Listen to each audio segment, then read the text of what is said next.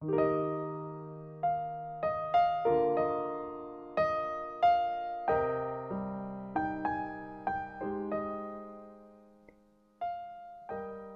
慢慢的、慢慢的了解到，所谓父女母子一场，只不过意味着你和他的缘分，就是今生今世，不断的目送他的背影渐行渐远。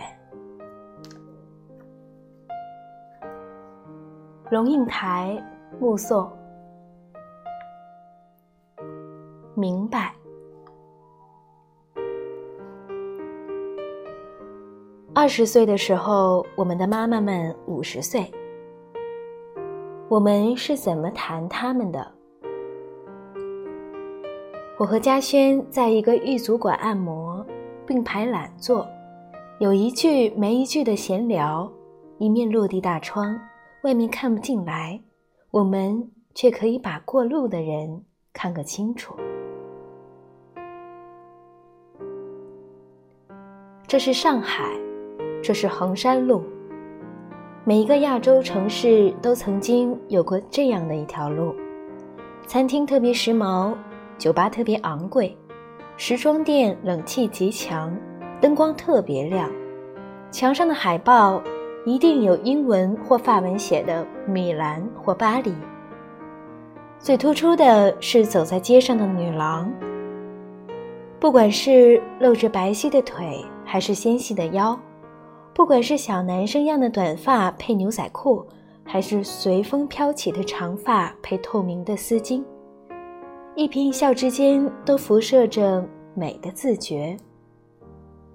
每一个经过这面大窗的女郎，即使是独自一人，都带着一种演出的精神和姿态，美美的走过。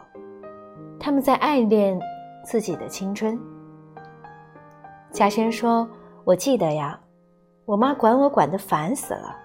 从我上小学开始，她就怕我出门被强奸。到了二十几岁，还不准我超过十二点回家。每次晚回来，她都一定要等门，然后也不开口说话，就是要让你良心发现，自觉惭愧。我妈简直就是个道德警察。我说，我也记得呀。我妈给我印象最深的就是她的放肆。那时在美国电影上看见演母亲的，讲话轻声细语的，浑身是优雅教养。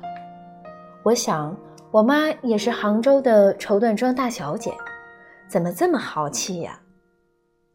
当然，逃难，还生四个小孩儿，管小孩吃喝拉撒睡的日子，人怎么细得起来？他讲话声音大，和邻居们讲到高兴时，会笑得惊天动地的。他不怒则已，一怒而开骂时，正气凛然，轰轰烈烈，被骂的人只能抱头逃窜。现在我们自己五十多岁了，妈妈成了八十多岁的老媪。你妈时光会错乱吗？她问。会呀，我说，譬如有一次带她到乡下看风景，她很兴奋，一路上说个不停。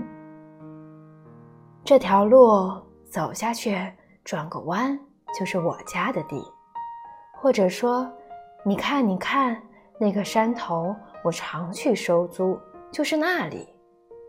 我就对他说：“妈，这里你没来过啦。”他就开骂了，乱讲。我就住在这里，我家就在那山谷里，那里还有条河，叫新安江。我才明白，这一片台湾的美丽山林，仿佛浙江，使他忽然时光转换的回到了自己的童年。他的眼睛发光，孩子似的指着车窗外。佃农在我家地上种了很多杨梅、桃子，我爸爸让我去收租，佃农都对我很好，给我一大堆果子带走，我还爬很高的树呢。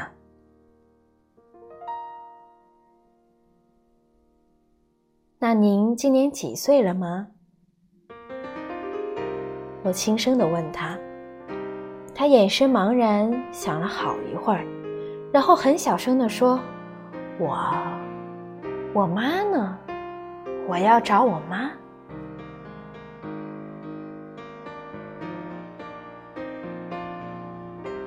嘉轩的母亲住在北京一家安养院里。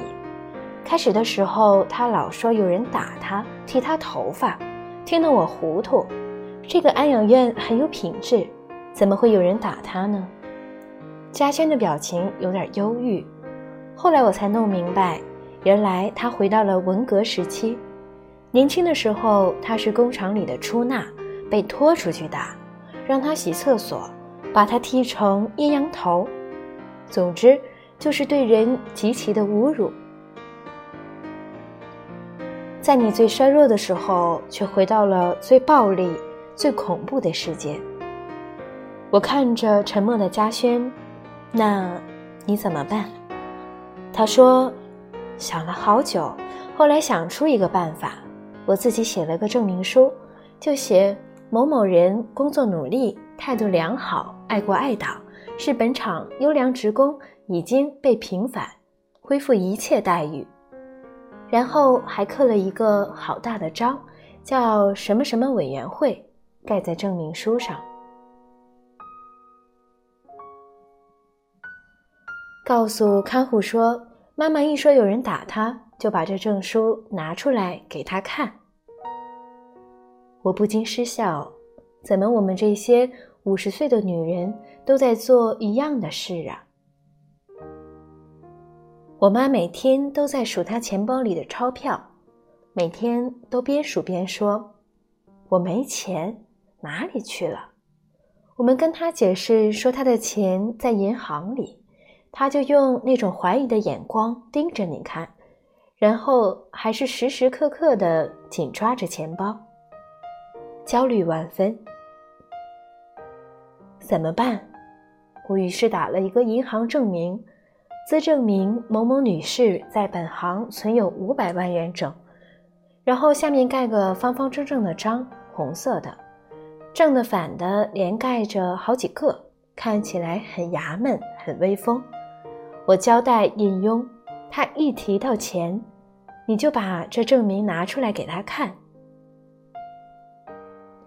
我把好几副老花镜也备妥。跟银行证明一起放在他床头抽屉，钱包塞在他枕头下。按摩完了，嘉轩和我的妈妈手机技术交换也差不多了。落地窗前突然又出现一个年轻女郎，宽阔飘逸的丝绸裤裙，小背心露背露肩又露腰，一副水灵灵的。妖娇模样，他的手指一直绕着自己的发丝，带着给别人看的浅浅的笑，款款行走。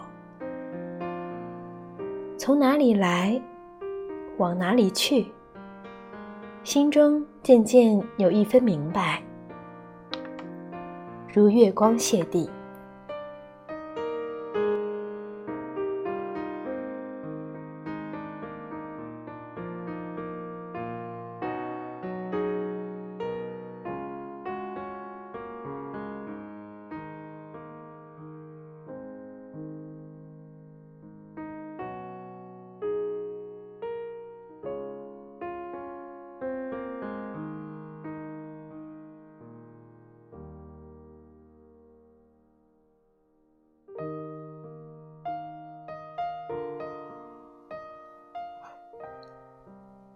这里是荔枝 FM 四二零零二一梦想家的旅行地图，我是主播南潇。